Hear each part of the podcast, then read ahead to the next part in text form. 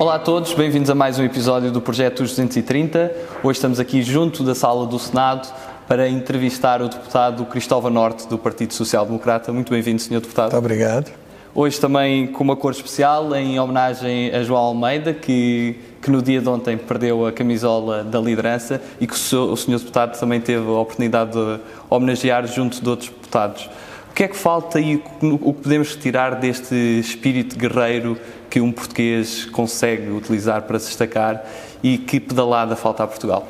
Eu creio que o João Almeida é um exemplo de grande tenacidade e, sobretudo, a exemplo do que o Cristiano Ronaldo bem tem dito, de uma certa, de um certo olhar dos portugueses eh, não terem receio, não terem medo, enfrentarem os desafios e saberem que se se esforçarem, se empenharem, podem ser tão bons quanto os melhores.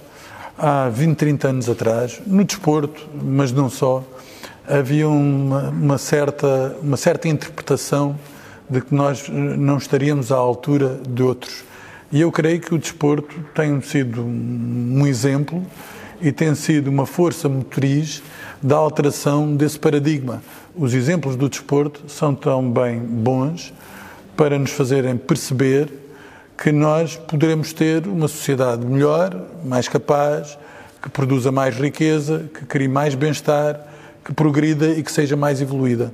E é nesse sentido que ontem uh, homenageamos esse percurso indelével do João Almeida, um ciclista desconhecido, com 22 anos de idade, que consegue ombrear com os melhores do mundo numa volta tão reputada como Giro de Itália. Falando agora de si, o Cristóvão Norte é um homem do Sul e é de uma região, que é o Algarve. Como define esta região nas suas quatro estações? Bom, o Algarve é uma região sensacional. Uh, muitas das pessoas olham para o Algarve uh, apenas pelo, verão e pelas experiências inolvidáveis que esse período lhes traz. Mas o Algarve é uma região que uh, é obviamente muito mais do que isso. Uh, tem, tem, de facto, uma sazonalidade muito marcada e isso tem impactos muito significativos no tecido económico e social da região. Há muita precariedade no Algarve, há oscilações no emprego muito pronunciadas, aliás, como se verifica nesta crise quando uh, o país cresce, o Algarve, em regra, cresce muito mais que o país, quando o país decresce, o Algarve decresce muito mais que o país. E isso uh, acaba por uh, criar um conjunto de dificuldades crónicas em face de uma excessiva dependência do turismo, dificuldades essas que a região ainda não teve capacidade de ultrapassar. A região era uma região mais diversificada, era muito, tradicionalmente muito ancorada na agricultura, na pesca, mas desde os anos 60, em particular, com o advento do aeroporto de Faro, a região crescentemente especializou-se no turismo e perdeu esse lastro de diversificação que era uma peça fundamental do equilíbrio económico e social que se registava na região. Mas o Algarve tem outro aspecto, que é um aspecto muito marcante, daqueles que são algarvios. É que o Algarve foi uma região, historicamente, foi a última, eh, em 1249, a fazer parte integrante de Portugal, exceto as regiões autónomas da Madeira e dos Açores, e que, até nas ordenações afonsinas, havia uma certa uh, menorização do Algarve. Por exemplo, quando havia penas que eram aplicadas uh, uh, por crimes, muitas dessas penas constituíam-se, por vezes, em desterro para o Algarve. Ou seja, o Algarve sempre foi uma região uh, mais atrasada por face do centralismo existente no país e também por um olhar que entendia a região como subjugada a outros interesses, como se fosse uma região que não tivesse os mesmos direitos e oportunidades. E esse sentido, esse sentido crítico dos algarvios e a interpretação que os algarvios fazem em relação ao poder político, ainda hoje se manifesta de forma muito impressiva, numa mesma lógica, obviamente que não com uh, traços tão distintivos como aqueles que se manifestavam há 500 e 600 anos atrás, mas ainda assim como uma visão muito crítica dos algarvios em relação ao poder político, porque entenda que a região é muitas vezes uh, descurada no âmbito das políticas públicas a nível nacional. E como foi crescer em Faro? Bom, a minha. Eu creio que não terá sido diferente de crescer noutras eh, quaisquer localidades. O que lhe posso dizer sobre a minha infância é que foi uma infância muito feliz. Foi uma infância vivida em liberdade, na rua, com os amigos, a jogar futebol, a jogar ténis, com um conjunto de atividades que os meus pais me proporcionaram. Eh, foi uma infância com uma família uh, feliz, uh, unida, uh, em que fiz muitos amigos, sendo eu alguém que é, por norma, uma pessoa extrovertida e muito ativa. Uh, vivi essa infância de forma muito intensa. Portanto, foi uma infância feliz, já que eu tenho as melhores recordações e a quais muitas vezes, ao recordar-me, ainda me comove. Eu creio que talvez a maioria das pessoas, não todos, porque infelizmente há muita pobreza e há muitos fenómenos de exclusão social, mas aqueles que tiveram uma família como a minha e que tiveram o condão de beneficiar de uma educação como a minha, em liberdade e em paz, poderão seguramente atestar que a infância será dos tempos mais inolvidáveis das, das suas vidas. O seu pai também foi, foi deputado e, curiosamente, concorreu também como cabeça de lista pelo Distrito de Faro e, e também o pai de Jamila Madeira, candidata do, do PS por Faro também, também concorreu contra o seu pai nessa altura e agora concorreram, passado muitos anos, os dois. É um facto bastante curioso. Sendo que o, que o seu pai também foi para si uma inspiração para se dedicar à política? Foi, de facto, uma inspiração para me dedicar à política, porque, repare, eh, eu eh, cresci num tempo em que uh, o exercício da missão cívica gozava de incontestável reconhecimento público.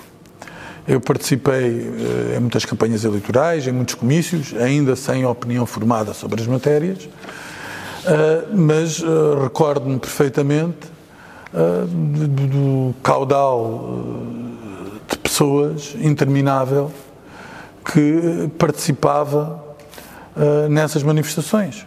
Um qualquer comício uh, beneficiava da presença de duas, três, quatro, cinco mil pessoas e nem precisava ter os líderes nacionais dos partidos. Ou seja, num tempo em que havia uma sofregidão de participação cívica, aqueles que, uh, como intérpretes dos outros, uh, exerciam funções públicas, fossem deputados, presidentes de Câmara, fossem ministros, presidentes da República, o que quer que fosse, uh, beneficiavam uh, desse, desse frenesim de participação e eram figuras muito prestigiadas da sociedade portuguesa. E, obviamente, que esse facto, o facto do estatuto, é um facto que nos faz olhar para as pessoas com grande sentido de importância do que elas representam. Uh, mas depois foi, uh, no fim de contas, algo normal, porque eu participei nestas manifestações, uh, eu, desde tenra idade, comecei a ouvir muitas dessas discussões, ainda que por vezes não participasse e não fosse particularmente ativo, acabei por moldar muitas das minhas convicções em função da riqueza da argumentação que fui ouvindo. E, portanto, eh, creio que eh, a circunstância de ter alguém que viveu de forma tão uh, intensa a consolidação da democracia em Portugal uh, foi para mim um instrumento da maior importância que uh, objetivamente moldou muitas das minhas opções de vida e, sobretudo, fez nascer em mim essa intenção de, de, serviço público, que eu considero que é eh, uma das formas mais nobres, seja no exercício de funções públicas, seja no voluntariado, de podermos emprestar o nosso contributo à sociedade. e o Cristóvão depois segue para a universidade e estudou tanto no Algarve como em Lisboa e estuda várias áreas, estuda Direito na, na Católica, Economia na, na, Faculdade de Economia da Universidade do Algarve, faz também uma pós-graduação em Estudos Europeus na, na FDL, uh, ainda estuda também estudos avançados na área do mar. De todas estas áreas, qual é que o marcou mais? Isso é, uma, isso, isso é, uma, boa pergunta. Eu sempre pensei em estudar Direito, mas uh, no nono ano, à época, uh, havia a possibilidade de uh, se ir para uma área designada área C, que com História, no 12 ano, na específica, permitiria para Direito. Eu tinha a influência dos meus tios, a minha tia é economista, eu tinha a influência deles, uh, que me empurrava mais para a economia, mas tinha o meu sentir que me empurrava mais para o direito. E o meu pai tirou o curso de direito em Coimbra. Ora, uh, eu tomei a opção de ir para a Universidade Católica, porque dois anos antes, não é do vosso tempo, houve uma coisa uh, que gerou muita controvérsia, creio eu, em 1991, que foi a prova geral de acesso. A prova geral de acesso gerou manifestações muito enfáticas dos estudantes, manifestações essas que eh, eram contra essa prova porque se dizia que essa prova eh, acabava por ser eh, de caráter muito subjetivo e não atestava em rigor o mérito dos alunos, não respeitando o percurso escolar deles. Ora, para evitar a, a arbitrariedade dessa prova, porque, era, porque fazia era perguntas de cultura geral, algumas perguntas que eram muito peculiares, que havia um número muito restrito de alunos que, que sabia. Eu, eh, não obstante ter uma média que me permitiria entrar na universidade, optei por ir para o ano zero. E como optei por ir para o ano zero da Católica, eu ainda não tinha a específica feita do 12 ano, foi no fim do 11 ano, e portanto só poderia candidatar-me a Economia e Gestão. Entrei para a Economia e Gestão e vim para Lisboa, para uma residência universitária Pio XII, que congrega um conjunto de alunos de diversas faculdades, e eu admito que, eh, chegando aqui com 17 anos acabado de fazer, era ainda muito imaturo para lidar com o fenómeno de viver numa residência universitária acompanhado de mil distrações que naquele primeiro ano não foram uh, os melhores conselheiros para mim. E depois, por isso, voltei atrás. Uh, aquele estigma de perder anos uh, conduziu-me a ir para a Universidade do Algarve e tirar o curso de Economia. E depois, sim, já a fazer o estágio como economista na Segurança Social, um dia uh, cheguei ao pé dos meus pais e disse: Eu creio que a economia não é para mim, não me sinto realizado a prosseguir nessa área e queria uh, agarrar a oportunidade de fazer o curso de Direito. E assim fiz.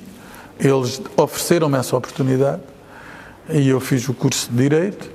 Uh, e depois estava uh, a fazer o estágio do curso de Direito aqui em Lisboa, numa sociedade de advogados, e entretanto, como o exercício da militância política me acompanhava, embora já estivesse algo distante, recebi um convite para uh, ser chefe de gabinete da Câmara Municipal de Faro, na altura uh, liderada pelo engenheiro Macário Correia, convite esse que aceitei. E depois o resto é história, depois já em 2011 acabo por chegar à Assembleia da República e desde aí cá estou eu estudou nessas áreas, mas uma das coisas que, que, mais destacou também foi exatamente defender um curso noutra área, a medicina. Foi. E como é que foi todo esse processo de, de juntar pessoas para. para foi, um, foi dos fenómenos de participação cívica mais interessantes em que eu participei. Porque uh, há um problema de distribuição geográfica de médicos em Portugal, problema que ainda hoje não está resolvido, mas que. Uh, um do, uma das eh, razões que estão na origem desse problema é o facto de uh, o número, na altura havia números clausos, havia poucas faculdades de medicina no país e essas faculdades eram em Lisboa, Porto e Coimbra. E o que sucedia em regra é que muitos desses alunos uh, acabavam por ficar uh, a fazer o internato nesses hospitais, uh, conheciam pessoas dessas localidades, namoravam, casavam e, a, e, toda a sua vida acabava por ficar, por ser o normal decurso da sua vida. E eu entendia que um curso de medicina no Algarve poderia permitir que as pessoas que lá fizessem o curso tivessem uma muito maior probabilidade de ficar no Algarve. Porquê? Porque o Algarve tem uma escassez crónica de médicos, escassez que ainda hoje se registra. Esse curso acabou por ser criado. Há uma percentagem muito significativa de alunos desse curso que fica a prestar serviço na região, e esse era um dos propósitos, mas foi um, um, uma epopeia de proporções extraordinárias, porque repare, eh, não estamos no tempo eh, em que as pessoas eh, convocam outros através da internet. Estávamos no tempo em que era necessário, para fazer uma petição, de ir uma a uma pessoa, explicar-lhes as razões subjacentes à petição, solicitar-lhes a identificação e o preenchimento da papelada que certificasse a sua adesão à petição. E nós fizemos isso, um grupo de 10, 15 pessoas, na altura na JSD Algarve, a 10 mil cidadãos. E foi, creio que até hoje, a maior petição que foi feita no Algarve, e creio que, à época, uma das maiores petições que tinha sido submetida à apreciação da Assembleia da República. E, felizmente, essa petição, acompanhada pela, pela, pela, pela vontade da Universidade do Algarve, que era um pilar essencial uh, da petição, e depois, obviamente, pela concordância do governo, acabou por uh, ter o seu ter, ter a sua, o seu sentido de oportunidade e ser uma mola impulsionadora da criação de, de, do curso de Medicina na Universidade do Algarve. E falando também do seu percurso profissional, desempenha também funções na segurança social enquanto economista. Como é que foi também esse período numa instituição tão desafiante como a segurança social? Não gostei dessa experiência. Ah, não gostei dessa experiência. Fiquei a perceber muito dos problemas da função pública. Fiquei a perceber a importância da função pública a rever o regime de carreiras e estabelecer uh, orientações no sentido de premiar o mérito. Uh, e creio que a função pública, uh, não obstante ter pessoas com condições técnicas e formação com qualidade, tem também uma cultura que não é uma cultura de.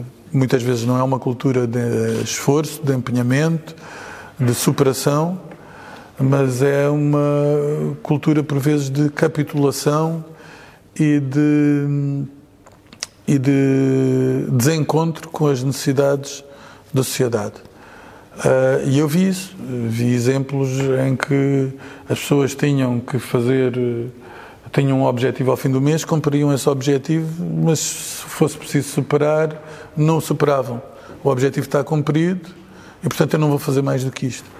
E eu creio que eh, nós precisamos de ter indicadores muito claros na função pública para que a função pública não se autoalimente e, e, e que seja um serviço que tenha os cidadãos uh, como propósito e, e, que coloque as pessoas e o serviço público no centro, porque senão não serve os propósitos da sociedade e acaba por ser um desperdício de recursos públicos. E já mencionou também que antes de vir para a Assembleia da República uh, prestou também serviço como chefe de gabinete de, do Presidente da, da, Câmara Municipal de Faro. Também como é que foi essa experiência autárquica?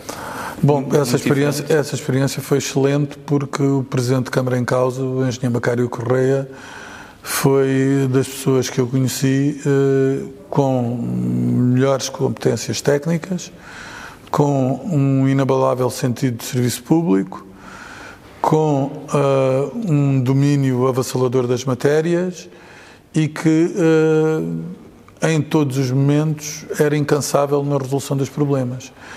E ele procurou impregnar toda a estrutura autárquica com esses princípios de serviço E, obviamente, as pessoas que lideram interessam, porque elas uh, podem persuadir os demais colaboradores a criarem uma cultura de instituição, cultura essa que eu creio que é essencial para melhorarmos os parâmetros de serviço público e para construirmos uma uh, administração pública mais eficaz, mais eficiente, ao serviço dos cidadãos, que seja menos burocrática e que os cidadãos não encarem como um estorvo, mas sim como algo que é absolutamente essencial ter regras, mas que essas regras são construídas para gerar igualdade de oportunidades, assegurar a concorrência e para promover as melhores energias da sociedade, oferecendo aos cidadãos as condições de autonomia que eles necessitam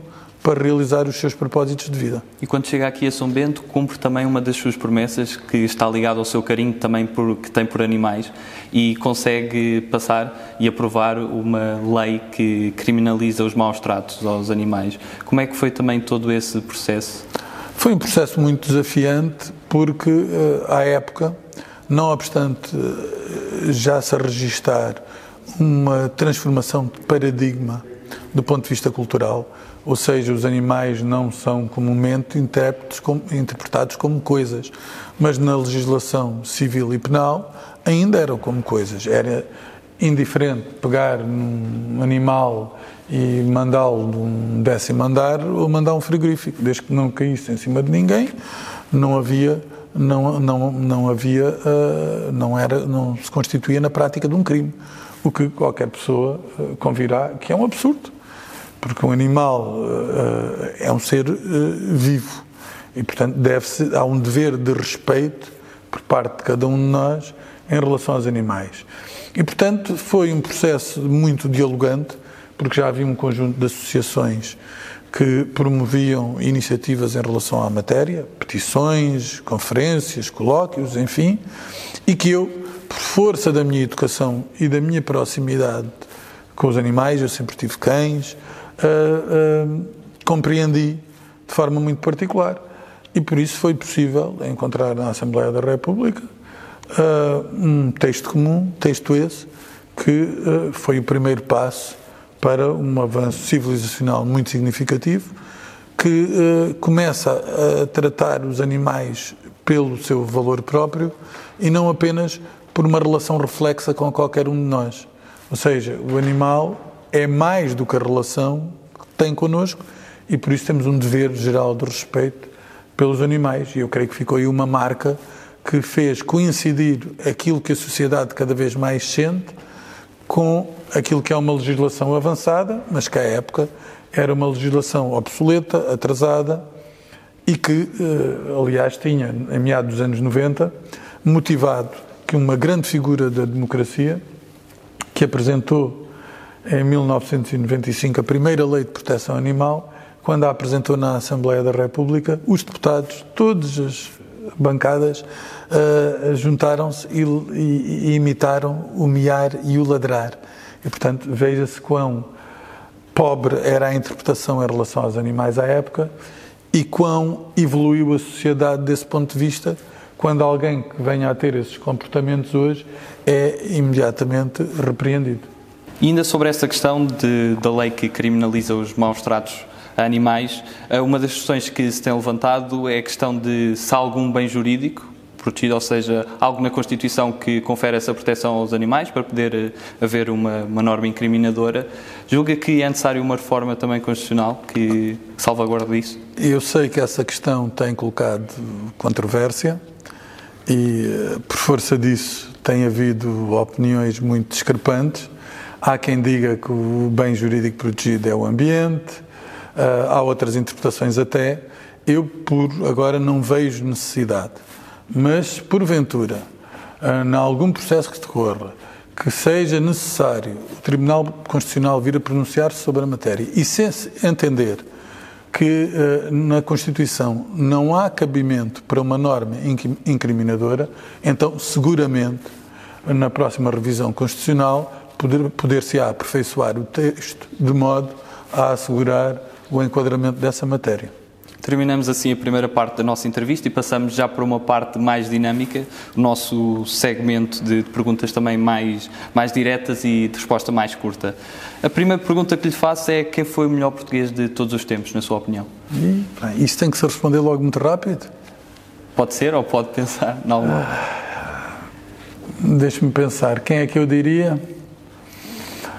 Uh, olha, diria um português que não esteve uh, ao serviço de Portugal, mas que ainda assim uh, é uma figura essencial para o mundo como o conhecemos hoje. Fernão de Magalhães. Uh, faz agora 500 anos que ele quase completou a circunnavegação. Foi das epopeias mais extraordinárias que alguém pode ter feito. Uh, muito para além do que fez, por exemplo, Cristóvão Colombo ou Vasco da Gama, do meu ponto de vista. E, portanto, eu considero que ele foi o português cujo contributo foi mais essencial para a humanidade. A segunda questão que lhe faço é o que se aproveita de 2020? Bom, 2020 ainda não acabou. Eu acho que há nos tempos, uh, nos tempos piores, mais exigentes do ponto de vista ético e moral, em regra, uh, criam-se laços de solidariedade mais robustos do que aqueles que se verificam uh, noutras épocas.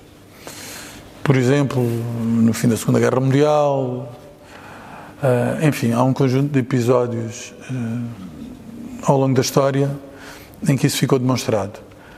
E eu julgo que 2020 poderá ter essa característica de fazer recriar um sentido de solidariedade e de união, não tão egocêntrico, mas mais gregário e plural do que aquele que temos vindo a testemunhar ao longo das últimas décadas. E agora passando para umas perguntas também uh, muito diretas de escolha, a primeira que lhe faço é conquilhas ou ameixas? É, é que eu adoro as duas, mas uh, eu acho que conquilhas. Rio ou Ria? A Ria Formosa. Cães ou gatos? Essa parece Cães, óbvia. essa é óbvia. Uh, Nacional 125 ou Route 66? Eu não andei na Route 66, mas a Nacional 125 é um calvário. Portanto, eu, por exclusão, ainda sem conhecer a Route 66, vou preferir a Route 66 à 125. José Cid ou Elton John? Eu adoro José Cid. Eu acho que ele devia ter ganho o Festival da Canção com, com aquela música que ele usou uh, quatro línguas. Auf Wiedersehen. Auf Wiedersehen Goodbye. Acho que foi muito bem pensado. Acho que fez set, sétimo ou nono lugar, mas merecia ter ganho, porque aquilo foi mesmo feito para o Festival da Canção. Ora ou Bairro Alto? Uh, bairro Alto. O que vence o cansaço? A vontade. ABBA ou Queen? Uh, eu vou, não vou dizer primeiro, eu gosto mais de Queen, mas eu, mas a minha mãe tinha uma paixão indomável por ABBA. E eu ouvia ABBA quando tinha 4 anos a Chiquitita dava na minha casa todos os santos, todo o santo dia. E, portanto, também gosto muito da Ava. Espero que a minha mãe não veja esta parte, mas eu gosto mais de Queen. Falar ou ouvir? Uh, eu acho que falo demais. Rosa ou amarelo? Uh, amarelo. Vasta Gama ou Infante do Henrique?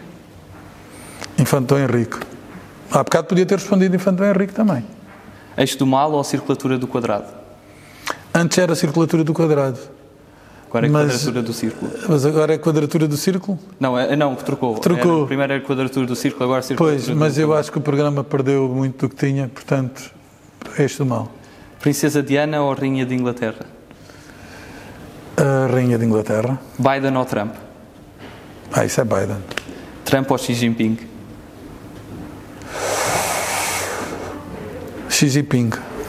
Hermano José ou Ricardo Aruz Pereira? Tal canal, Hermano José. Sonho ou realidade? Uh, sonho. Áurea ou Marisa? Hum, não tenho preferência. Fatacil ou Festival do Marisco? Festival do Marisco, mas para mim melhor que o Festival do Marisco de Olhão é o Festival do Marisco de Faro. Os Índios da Meia Praia ou Grândola Vila Morena? Os Índios da Meia Praia é uma música lindíssima. Lindíssima. Eu prefiro os Índios da Meia Praia. 230 ou 180? Uh, 181. 181. Pode ser reduzido até 181, acho que não é 180. Mas eu prefiro 180. Qual é a figura histórica que, que mais o inspira? Figura histórica que mais me inspira. Ah, você faz-me perguntas muito, muito rápidas e eu estou a, a procurar. Ah, não queria dizer nada. Seja português ou não? Pois, quem é que é a figura histórica que mais me inspira? Eu se calhar digo. Eu se calhar digo. Digo Churchill, por causa da Segunda Guerra Mundial, desses episódios todos, acho que é uma coisa. E quem é Mas que é? poderia não ser uma figura política.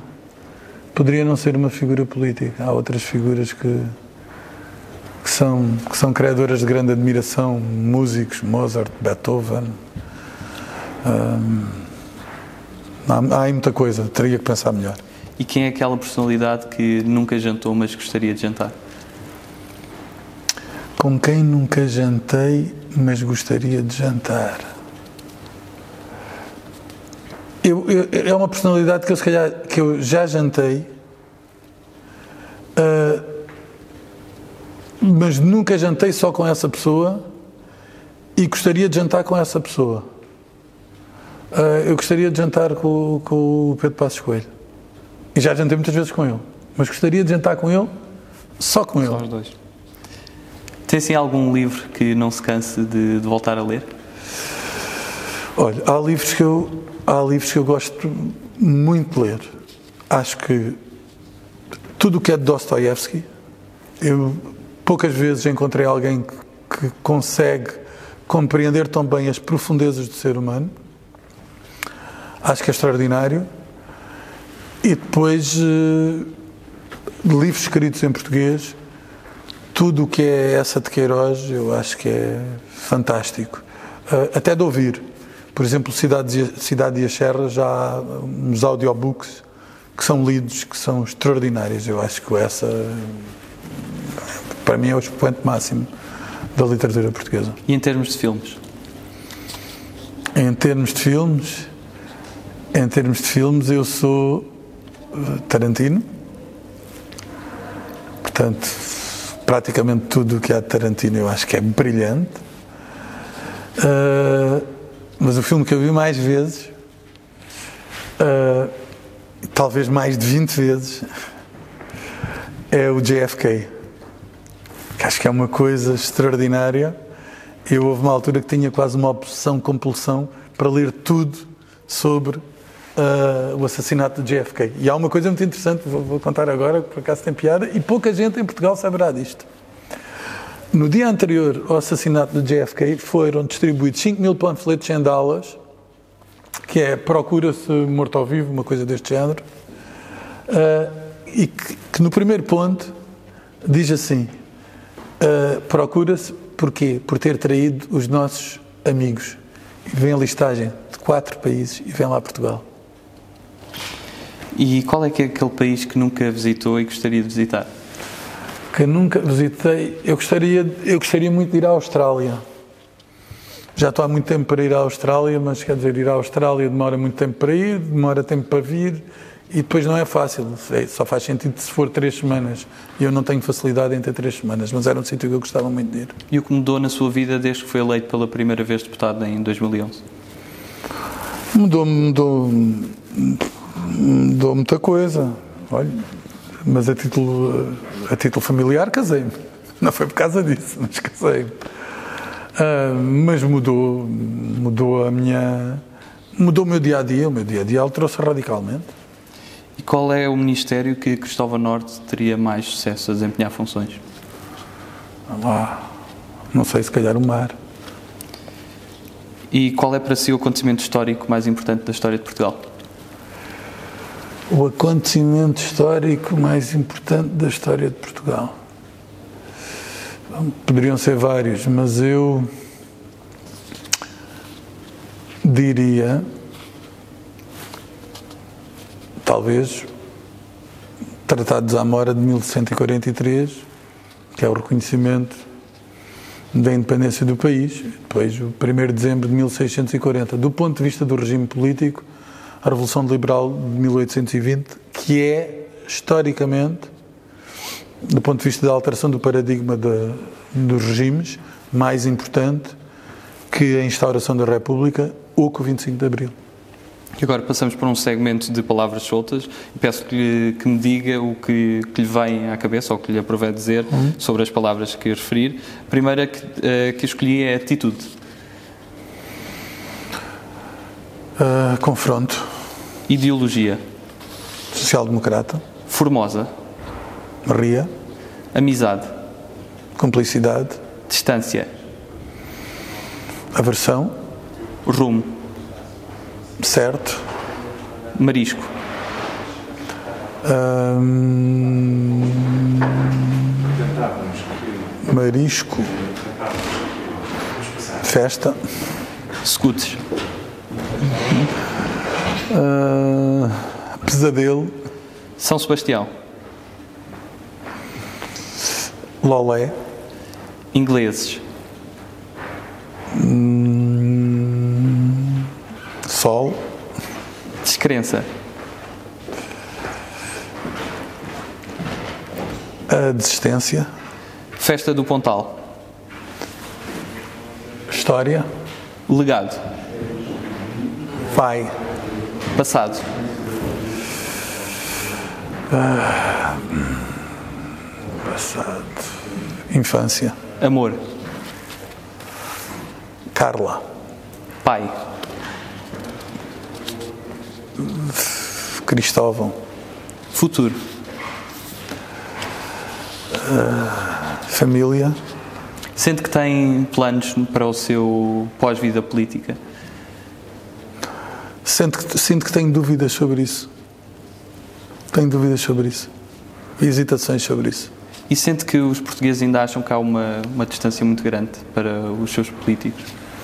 Acho e acho que devia ser alterado o sistema eleitoral. Acho que, os, acho que temos que alterar o sistema eleitoral e isso é determinante para dar uh, uh, credibilidade aos deputados e para uh, reatar uma relação de confiança entre eleito e eleitor. E isso faz uh, ou através de um sistema misto com círculos uninominais e círculo nacional, ou então com o voto preferencial, em que são eleitos, em que os partidos podem ficar uh, de, com a disponibilidade de indicar os candidatos, mas cabe, caberá aos cidadãos a ordenação da lista. Isso reforça os deputados, dar-lhes a mais autonomia e poderá aos uh, eleitores sindicarem melhor o exercício das suas funções. E falando também dessa forma que, que, sempre defendeu e também de outra questão, a exclusividade, uh, juntamente com, com, o deputado Duarte Marques, fizeram uma declaração de voto na, na proposta do, do, PCP e do BE quanto ao regime de exclusividade. Tem-se é... aí no Correio da Manhã a dizer que eu queria que os deputados fossem aumentados. Já viu? Eu disse que queria que os deputados fossem exclusividade, que se reduzisse o número de deputados 230 para 180 e que, eventualmente, se a questão fosse de natureza financeira, se redistribuísse por, pelos restantes deputados o valor que se poupava em, naqueles 50. E, e, depois sai na capa do Correio da Manhã com uma fotografia minha a, a dizer deputado quer ser aumentado. A ver? E que consenso falta para chegarmos a esta exclusividade? Falta que os partidos políticos têm que ser reformados porque nós estamos com um problema gravíssimo e o problema é que cada vez há menos pessoas nos partidos políticos. Isto é um fenómeno estatístico. Quanto menos pessoas há nos partidos políticos, a probabilidade daqueles serem os melhores da nossa sociedade é menor. Portanto, ou nós encontramos fórmulas de que as pessoas militem nos partidos políticos novamente, ou então esta, esta situação de distância e de, eh, de, olhar para os políticos e entender que aqueles que nos representam já não são os mais capazes, só se vai agudizar. E se tivesse que resumir Portugal numa palavra, que palavra escolhia? Orgulho. E para terminar, que mensagem é que gostaria de deixar aos portugueses? Eu creio que o país é um país que tem futuro. E é um país que tem futuro, mas que precisa de aproveitá-lo. Uma das áreas em que o país deve aproveitar o seu futuro é a janela da liberdade, que é o mar. Nós temos uma, uma, um mar que, está sob, que vai estar sob a nossa jurisdição, que é uma das, das maiores zonas do mundo. Há riquezas albergadas no fundo do mar que nós desconhecemos e que nós temos que definir como uma das grandes prioridades de intervenção. Depois, temos que não pensar apenas no curto prazo e pensar no longo prazo. Os, os portugueses são corresponsáveis pelos políticos que têm. Os portugueses têm que escrutinar os políticos todos bem e melhor. E para isso precisamos ter melhor educação, mas também precisamos que os portugueses compreendam o que se decide aqui influencia de forma determinante a vida deles.